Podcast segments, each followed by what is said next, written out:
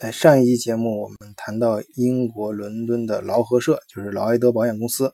呃，以及它旗下的 Hiscox，昨天，呃，股价下跌百分之二点五，进而呢，谈到了呃一些社会和经济方面的底层逻辑，啊，就是在社会和很多事件的乱象中，我们要分清楚哪些是。主旋律，而哪些是主旋律中间的插曲？呃，根据欧洲这边媒体二月二十五号的报道，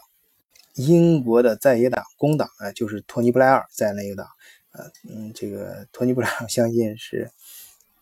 呃，一下子暴露了我们的年龄了啊，就是相信在八零后的朋友们，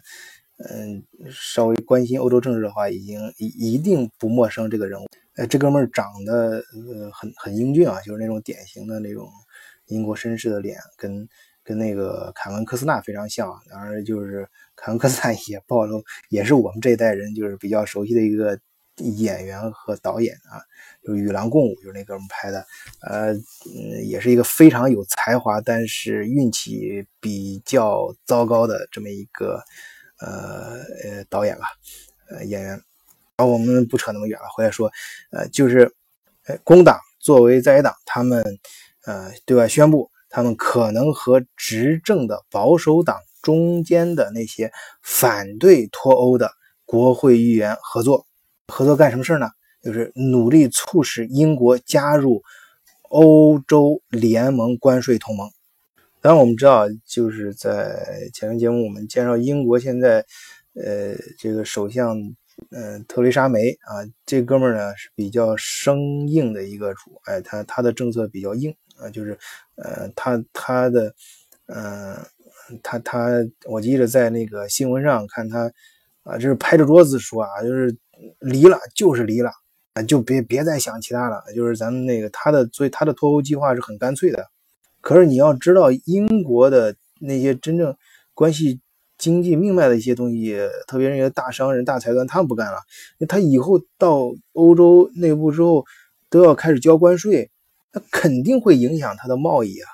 当然，咱先不扯什么长远的，看怎么怎么样，那些太大的词儿咱不扯。就你很现实的，人家欧盟内部相互呃贸易往来不用交关税，也很少麻烦。而且你瞄准进入欧洲大市场的，你比如说以前就我至少呃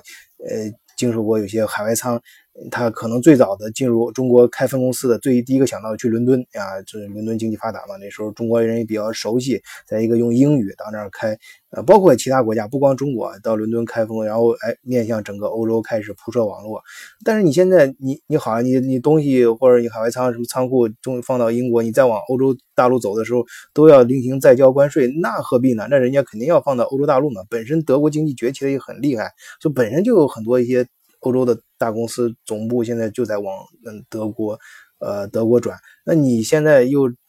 又开始又英国又脱欧，而且真的开始收关税，加各各种这种呃人为的这种阻拦加上去之后，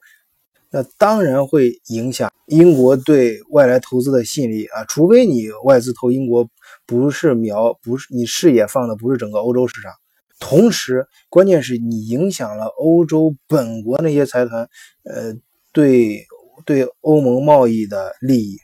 而解决这个问题的唯一办法，正像工党的发言人史达默所说的那样，我认为所有人现在都知道，必须产生新的条约，想办法与欧盟组成关税同盟。这显然是实际上能够达成进入欧洲市场免关税的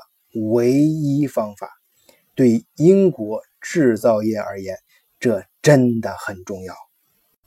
但是，大家如果站在欧盟的角度去想这个事儿啊，你不能搞一个条约啊，对你有利的，你你你你给我弄一个条约啊，对你没利的，该你尽义务了。啊，让你接收难民了啊！你要拖，你要拖我们欧欧盟啊！也就是说，你光拿好处，这个你不去不去承担相应的一些呃义务呃一些责任，哪有这么好的事儿？那肯定不行啊！啊，所以说他谈来谈去啊，呃，首先是跟我们知道啊，经济基础决定上层建筑，你。他经济利益在这种经济利益下，你。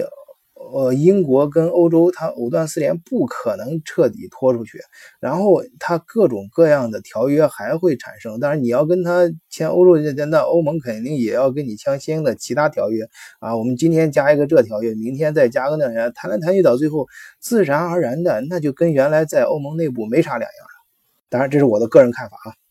所以我觉得从。大势所趋这个角度也是根据我上一期讲的，也这强调的。当我们看清楚什么是时代和世界发展的主旋律，什么只是这个主旋律下面这个底下这个表层上的一些插曲，那么站在这个思维角度去看，英国重新回到欧盟只是一个时间问题。